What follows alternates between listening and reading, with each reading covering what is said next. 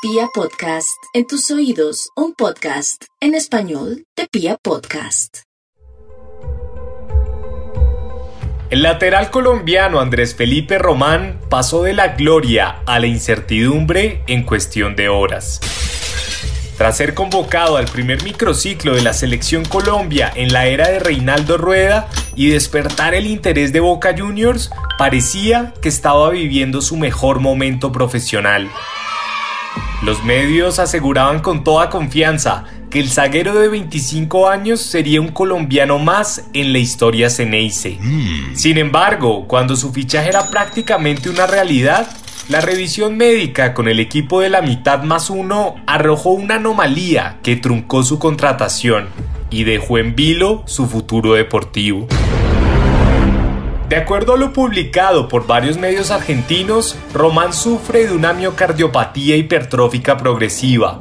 A grandes rasgos, esta afección cardíaca lleva a que el corazón se engruese de tal forma que su funcionamiento se puede ver perjudicado, y aún más cuando el paciente es un deportista de alto rendimiento.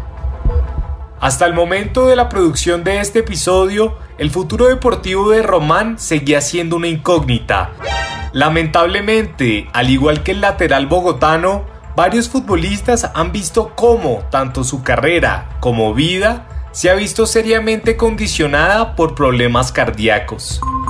¿Por qué es tan común que los futbolistas sufran problemas del corazón? ¿Cómo es eso de que los jugadores de raza negra son más propensos a sufrir afecciones cardíacas? ¿Qué ha pasado con futbolistas con diagnósticos similares?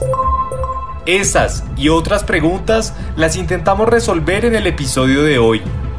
Con ustedes, Fallos del Corazón. Bienvenidos.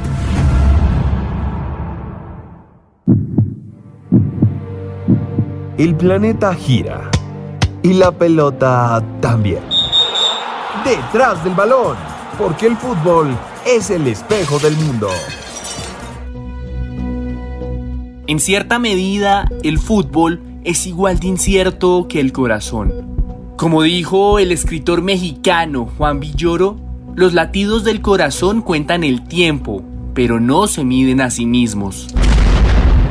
Esa ambivalencia del músculo cardíaco ha puesto en vilo la vida de cientos de deportistas que, en los peores casos, fallecen producto de una muerte súbita. Por la exigencia física permanente y por razones congénitas, los futbolistas no han podido eludir los caprichos de la salud.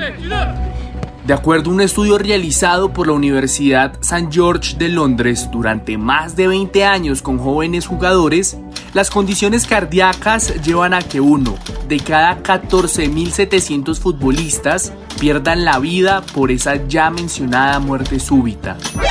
Además, en esa investigación se descubrió que más del 40% de los futbolistas participantes tenían irregularidades en su corazón.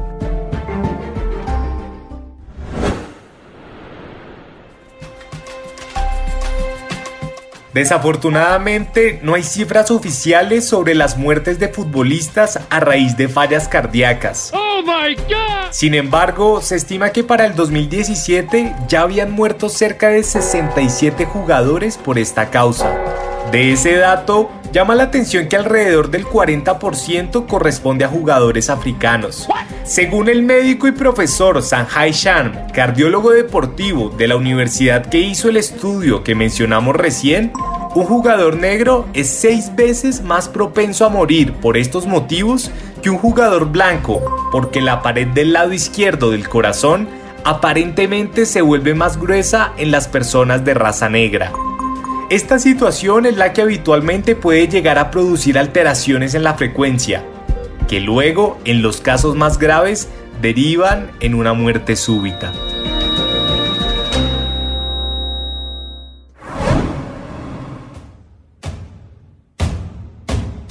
La participación de Camerún en la Copa Confederaciones de 2003 fue, sin lugar a dudas, histórica. Tristemente, más allá del increíble subcampeonato conseguido, el equipo de los Leones Indomables acaparó todas las miradas cuando su futbolista, Marc Viven Foé, se desplomó en los últimos 20 minutos del partido de la semifinal contra la selección Colombia.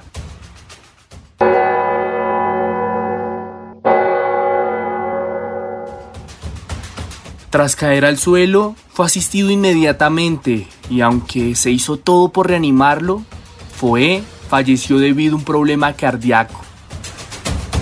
Años después, su compañero y amigo, Eric Yemba Yemba, contó la premonición que tuvieron las palabras pronunciadas por Foé antes del partido. Si alguien tiene que morir hoy, moriremos. No podemos perder este juego porque le prometí a mi esposa y a mis hijos que llegaríamos a la final. Necesito ganar la Copa Confederaciones.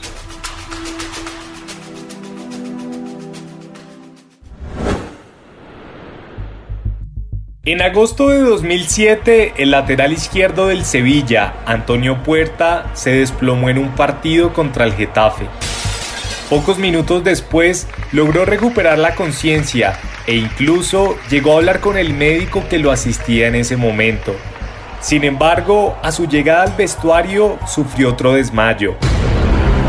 Inmediatamente fue trasladado a un centro médico, donde horas después terminaría falleciendo producto de las consecuencias de un fulminante infarto.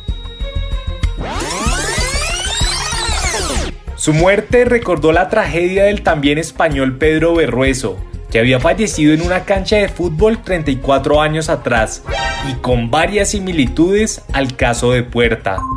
Ambos eran jugadores del Sevilla, Ambos habían tenido varios desmayos previos y ambos estaban esperando un hijo al momento de su muerte.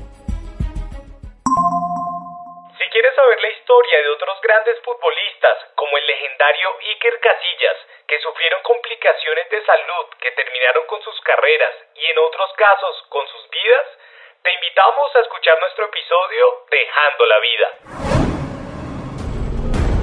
A Juan Gilberto Funes, su corpulencia lo llevó a ser inmortalizado como el búfalo. A este delantero argentino, que se cansó de brillar con Millonarios de Colombia, una afección cardíaca le truncó su fichaje por el Niza de Francia. Haciendo caso omiso, llegó a jugar con Vélez Sarfield más de 20 partidos.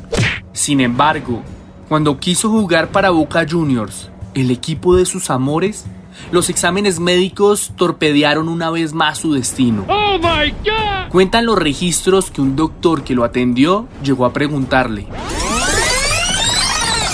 Señor Funes, ¿usted qué prefiere? ¿El fútbol o la vida? Después de aquel incidente, el búfalo terminó retirándose y dos años después falleció producto de esa endocarditis protésica que condicionó sus últimos años como futbolista. Los más románticos se alejarían de los límites médicos y dirían que, a lo mejor, sin fútbol, su corazón ya no tenía razones para funcionar.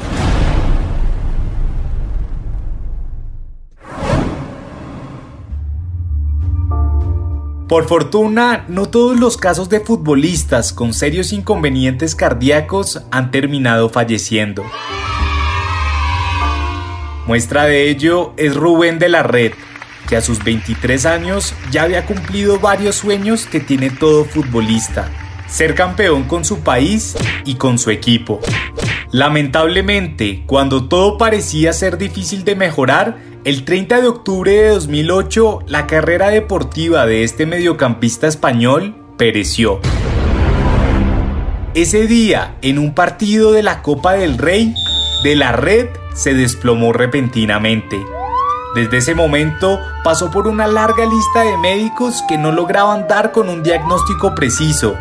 Lo único claro era que por salvaguardar su vida, de la red no podría volver a jugar más al fútbol. Oh y a pesar del dolor de dejar su amado deporte, el volante lo tenía muy claro. Primero debo pensar en Rubén, en la persona, en mi salud y luego en de la red, el futbolista.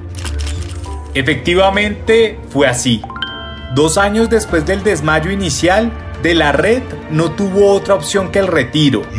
Tiempo después, estando lejos de los gramados, supo que un virus había atacado su miocardio, causándole una cicatriz que aún hoy le provoca arritmias constantes. Actualmente, casi 15 años después, sus palabras anunciando el retiro siguen siendo una inigualable muestra de entereza.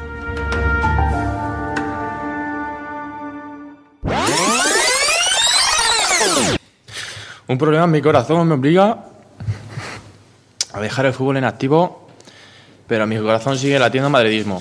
Quiero dar las gracias, por supuesto, aunque ellos ya lo saben, a todos los míos, que siempre estuvieron ahí, que siempre estuvieron ahí. También a mi representante, a mi familia, con mucha mención especial a mi mujer Tania y a mis dos hijos. Y quiero dar las gracias al fútbol, aunque por mucho tiempo espero que, que sea parte de mi vida.